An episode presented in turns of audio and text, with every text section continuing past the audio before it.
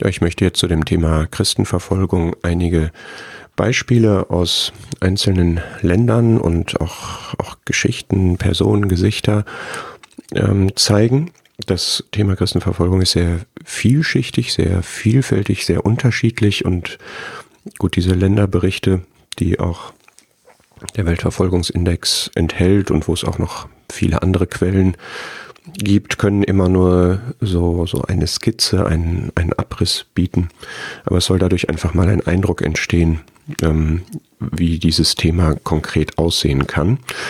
Ähm, Nordkorea ist jetzt zum 17. Mal in Folge auf Platz 1 des Weltverfolgungsindexes, hat äh, die volle Punktzahl in allen Verfolgungsbereichen, in allen Lebensbereichen hat zwar die Religionsfreiheit in der Verfassung stehen, hat aber eine verordnete Doktrin, die Juche-Ideologie.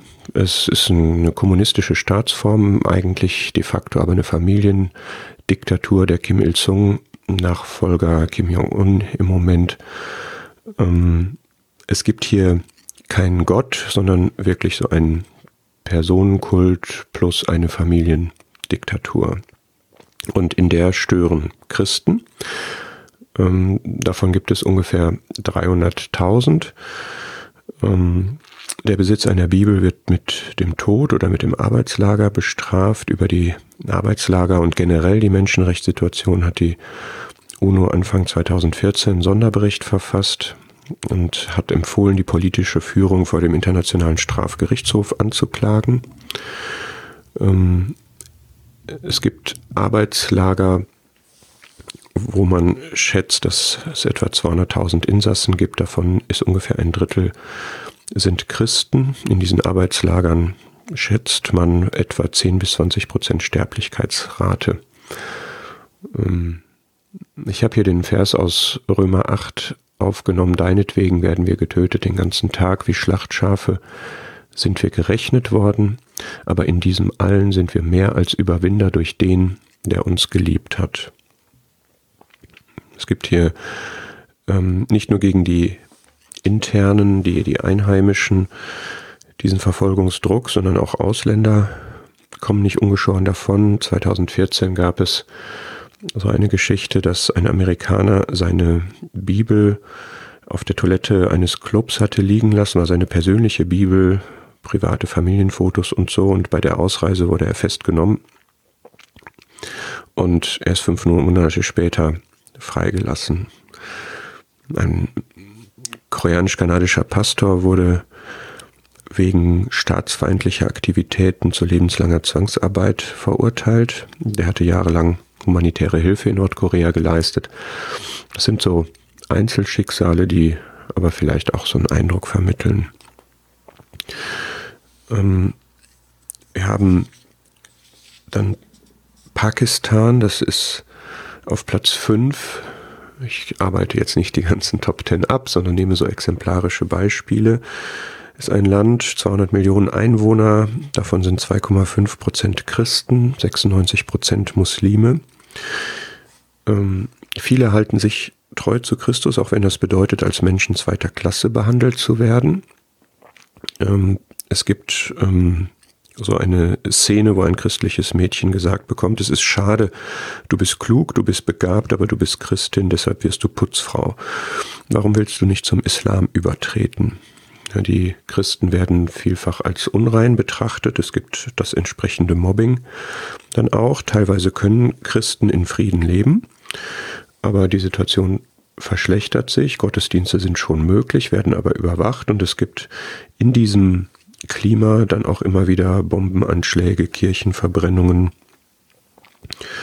Ähm, es gibt Zerstörung ganzer christlicher Viertel, ähm, aber die Verhältnisse sind in den meisten Ländern durchaus regional unterschiedlich.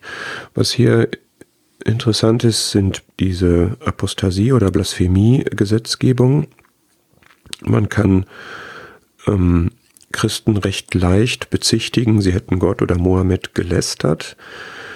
Äh, Apostasie, also Abfall vom Islam, wird schlimm geahndet.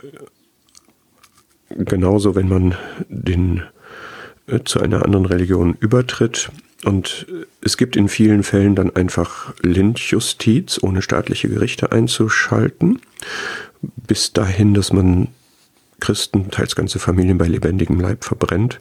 Es gibt aber auch dann offizielle Gerichtsverfahren und Todesurteile, auch im vergangenen Jahr, wegen Blasphemie. Da hat in den letzten Jahren der Fall von Asia Bibi äh, Aufsehen erregt, verheiratete Mutter von fünf Töchtern. Das war die erste Frau, die aufgrund der Blasphemiegesetze verurteilt wurde. Ihr wurde vorgeworfen, dass sie den örtlichen Brunnen verunreinigt hätte, indem sie als Christin daraus trank. Und sie hat dann gegenüber den muslimischen Arbeiterinnen bekannt, dass Jesus sie gerettet hat, um dann den Satz anzuschließen, und was hat euer Prophet für euch getan? Sie wurde dann zu sechs, sie wurde sechs Jahre inhaftiert in einem Frauengefängnis und letztes Jahr wurde der Freispruch, der dann später folgte, endgültig gerichtlich bestätigt. Es ist nicht ganz leicht, diesen Vers aus Matthäus 10 dann ähm, hier anzuwenden. Ja, fürchtet euch nicht vor denen, die den Leib töten, die Seele aber nicht zu töten vermögen. Fürchtet vielmehr den, der sowohl Seele als Leib zu verderben vermag in der Hölle. Das heißt Gottesfurcht über Menschenfurcht in solchen Verhältnissen sicherlich gehört da viel Glaube dazu, das so zu leben.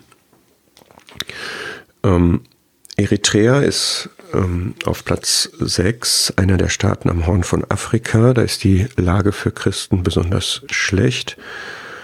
Ähm, ist ein totalitärer Staat, äh, berüchtigt für seinen ständigen letzten Platz in der Rangliste der Pressefreiheit und auch auf dem Korruptionsindex von Transparency International ist es sehr, sehr weit unten. Es gibt hier zwar etwa zu gleichen Teilen Christen und Muslime, aber Christen werden verfolgt, vor allem wie alle Organisationen, aus denen Widerstand gegen dieses totalitäre Regierungssystem erwachsen könnte, äh, von der Regierung. Christliche Äußerungen sind riskant. Es gibt eine umfassende Regierungskontrolle. Durchsuchungen bedürfen keines, keiner gerichtlichen Anordnung, kann einfach von den Beamten gemacht werden. Auch im sozialen Umfeld wirkt sich das natürlich aus. Gottesdienste sind möglich, werden aber überwacht und als äh, Glaubensgemeinschaft bedarf man einer Registrierung. Sonst ist man illegal. Ähm, die, seit 2002 hat es aber keine Registrierung mehr, ist keine Registrierung mehr ausgesprochen worden. Es gibt drei anerkannte christliche Kirchen, ähm, aber auch dort äh, werden die Kirchenführer vom Staat ernannt. Ähm, es gibt die eritreisch-orthodoxe Kirche, der ähm, damalige Führer wurde 2007 abgesetzt, unter Hausarrest gestellt, nachdem er sich kritisch zu Wort gemeldet hatte. Ähm, was in Eritrea besonders furchtbar ist, finde ich, sind die Verhältnisse für die äh, Gefangenen. Es gibt Schiffscontainer in den Häfen am Roten Meer, wo man bei sengender Hitze gefangen gehalten wird. Oder auch ähm, ja, unterirdische Gefängnisse, wo sich die Gefangenen selber die Höhlen graben müssen, in denen sie dann gefangen gehalten werden. Mir fällt hier aus Hebräer 11, wo am Ende dieser Passage über die Glaubenshelden so zusammenfassend einige ähm, ja, Repressalien genannt werden, äh, den Glauben der ausgesetzt waren. Dieser Vers, ein andere wurden durch Verhöhnung versucht und durch Geißelung und durch Gefängnis. Das erlebt man hier am eigenen Leib in Eritrea. Der Sudan ist auf Platz 7, ist ein Staat mit überwältigender muslimischer Bevölkerungsmehrheit. Ähm, es ist einer der Staaten, in dem die Scharia, das religiöse Gesetz des Islam, gilt.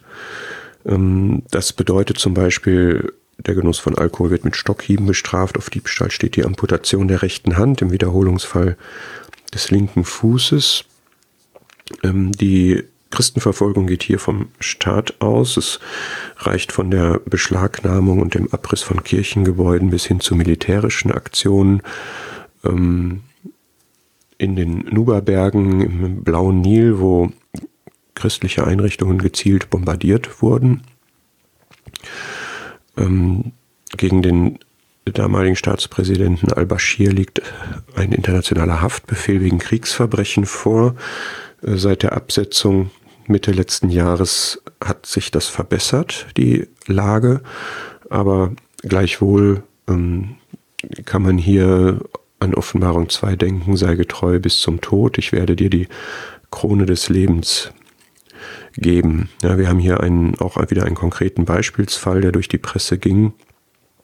Eine Christin namens Mariam wurde zum Tod verurteilt wegen Apostasie, also sie war konvertiert wegen des Abfalls vom muslimischen Glauben. Sie hatte einen muslimischen Vater, galt als Muslima, aber war von ihrer Mutter von Kindheit an, nachdem der Vater die Familie verlassen hatte, im christlichen Glauben erzogen worden und ähm, hatte geheiratet, Sohn und Tochter, die im Gefängnis zur Welt gekommen waren und wartete dort wegen dieser Apostasie auf ihre Hinrichtung. Dann gab es Interventionen aus Politik und Kirche und sie ist dann freigelassen worden und in die USA ausgewandert. Auch hier sind die regionalen Verhältnisse unterschiedlich. Auch nach der langjährige Bürgerkrieg, weil der Südsudan sich 2011 abgespaltet hatte. Und wir haben auch hier die Situation, dass in solchen chaotischen Umständen die Christenverfolgung nicht unbedingt explizit wegen des Glaubens ist, sondern dass das ein Teil von verschiedenen Faktoren ist. Indien ist auf Platz 10 ähm, vorangerückt auf dem Weltverfolgungsindex Hauptreligion Hinduismus und es gibt dort eine nationalistisch-hinduistische Entwicklung, die von der Regierung unterstützt wird. Hindutva wird das genannt. Ähm, da hat einer der Führer gesagt, dass bis 2021, also bis nächstes Jahr, keine Muslime und Christen mehr in Indien sein sollen. Angesichts der, der Anzahl von 250 Millionen ist das unrealistisch, zeigt aber einfach das Klima, in dem da so insgesamt gelebt wird. Aber auch hier ist es ein riesiger Staat, sehr heterogen durch die verschiedenen Staaten ist die Lage sehr unterschiedlich, im Norden erheblich schlechter als im Süden. Neben dieser Regierungsseite gibt es auch extremistische Hindu-Gruppen, insbesondere RSS mit verschiedenen Abspaltungen, die ähm, ja doch starken Einfluss gegebenenfalls haben. Auch hier, wie in den meisten Staaten, sind Konvertiten noch mal schlechter dran. Das heißt, die ähm, vom Hinduismus zum Christentum übergetreten sind. Da gibt es eine Rückbekehrungskampagne, die von diesen Kräften geführt wird. Und wir haben hier ein breites Spektrum an, an Möglichkeiten, wie das christliche Leben erschwert wird. Wir haben auch hier eine, eine starke Überwachung, auch eine soziale Überwachung. Wir haben, was Missionare anbelangt, sehr, sehr verschärfte Visa-Regeln es ist sehr schwierig, dauerhafte Visa zu bekommen. Wir haben aus der extremistisch hinduistischen Richtung Hassreden, Zerstörung von Kirchengebäuden, Morde, Anschläge, das kommt vor. An anderen Orten kann man relativ unbehelligt äh, als Christ leben, das gibt es auch. Also auch hier wieder ein ziemlich breites Spektrum. Ich habe so an Johannes 16 gedacht, dies habe ich zu euch geredet, damit ihr in mir Frieden habt in der Welt habt ihr Bedrängnis. Wir sehen, das sieht, sieht sehr unterschiedlich aus, wie Welt sich äußert und wie Bedrängnis sich äußert. Aber es gilt allgemein, seid guten Mutes. Ich habe die Welt überwunden. In Syrien gab es ja eine ganz schlimme Situation im Rahmen des, äh, in der Folge des arabischen Frühlings mit dem IS, der da sehr gewütet hat. Das IS-Kalifat ist inzwischen zerschlagen. Es ist aber ein zersplittertes Land, immer noch vom Bürgerkrieg gezeichnet. Und die äh, Probleme der Christen gehen teils, äh, sind teils staatlicher Natur, teils eben von diesen islamisch-extremistischen Gruppen. Wir haben hier ähm, ja auch verschiedene Dinge, die, die geschehen, dass ähm, wir bis hin zu Bombenanschlägen, Entführungen, Plünderungen gehen in, im Rahmen dieser islamistischen Bestrebungen. Auch wenn das nachgelassen hat, sind wir da immer noch auf Platz 11. Von den 1,8 Millionen Christen, die vor 2011 in Syrien lebten, sind 700.000 geflohen, aber die verbliebenen Christen sind immer noch engagiert, gerade auch gegenüber Muslimen. In manchen Teilen der Bevölkerung gibt es auch eine große Offenheit für den christlichen Glauben, sowohl in Syrien als auch unter den Flüchtlingen, die Syrien verlassen haben. In der heißen Phase des IS kann man Hebräer 11 heranziehen. Sie wurden gesteinigt, versucht, starben durch den Tod des Schwertes. Sie, deren die Welt nicht wert war, interessante Formulierung, ne, irrten umher in Wüsten und Gebirgen. Nigeria auf dem nächsten Platz, Platz 12, zeigt ein vielschichtiges Bild. Wir haben auch hier etwa gleich große Anteile von Muslimen und Christen. Die sind aber regional relativ verteilt. Islam im Norden, Christentum im Süden. Wir haben im Norden zwölf Staaten, die die Scharia haben. Und von da ausgehend ähm, schreitet die Islamisierung im ganzen Land voran. Man spricht hier von einem Danfodio Dschihad. Das ist der, der das ähm, in Gang gesetzt hat.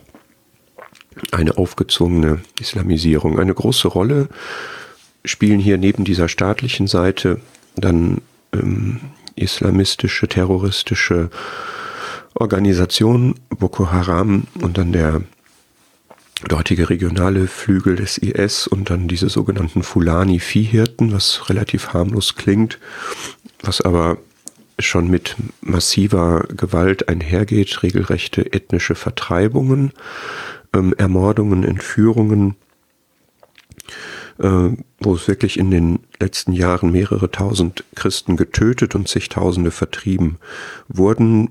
Dieser Druck wird gemacht, um das Haus Islam auf das ganze Land auszuweiten, aber es hat auch, und deswegen wird es auch von Entwicklungshelfern nicht als religiöser Konflikt bezeichnet, es hat natürlich auch generell diese Migrationsdimension, auch unter dem Blickwinkel des Klimawandels, dass man nach Süden wandert, um ja, Wohnraum, Weideraum und so weiter zu haben. Es gibt immer wieder Anschläge auf christliche Kirchen. Ähm, und es gibt allerdings leider auch Vergeltungstaten von christlicher Seite. Ähm, schön ist es, deswegen habe ich diesen Vers, liebt eure Feinde, betet für die, die euch verfolgen. Wenn man das unter diesen Umständen auch bezeugt bekommt, da gibt es im Internet ein Video von Rabila Adamu, der das sehr bewegend schildert, wie er einen Schuss ins Gesicht überlebt hat und seine christliche Haltung der Vergebung gegenüber dem Attentäter äh, darstellt. Saudi-Arabien, Platz 13 habe ich dazu genommen, weil wir hier ähm, eine islamische Staatsreligion haben. Wahhabismus, eine sehr strenge Form des Sunnismus. Die Scharia gilt überall im Land ähm, wird öffentlich vollstreckt auch. Frauen müssen sich in der Öffentlichkeit verschleiern, dürfen nicht Auto fahren. Inzwischen wurde das gelockert. Ähm, in dem Staatsgebiet, da haben wir mit Mekka und Medina zwei heilige Städten des Islam, ähm, dürfen keine nicht-islamischen Gotteshäuser stehen. Es gibt in dem ganzen Land auch keine christliche Kirche. Es gibt keine Religionsfreiheit. Jegliche Betätigung eines anderen Glaubens ist verboten und mit der Todesstrafe belegt. Amnesty International sagt, dass seit 1985 2200 Todesurteile vollstreckt wurden, zur Hälfte an Ausländern. Wir haben aber keine Aufschlüsselung der Zahlen für die Exekution von Christen. Christen dürfen keine Gottesdienste oder Taufen praktizieren. Das gilt auch für die Ausländer. Es gibt aber trotzdem mehrere Orte, wo Christen trotz Verbots zu Gemeindestunden zusammenkommen. Und die gleiche Lage gilt mehr oder weniger in den anderen Golfstaaten. Deswegen fand ich das hier auch mal der Erwähnung wert. Das sind ja zum Teil auch beliebte Reiseziele. Ähm, sämtliche Staaten der arabischen Halbinsel befinden sich unter den Top 50 der Verfolgungsstaaten.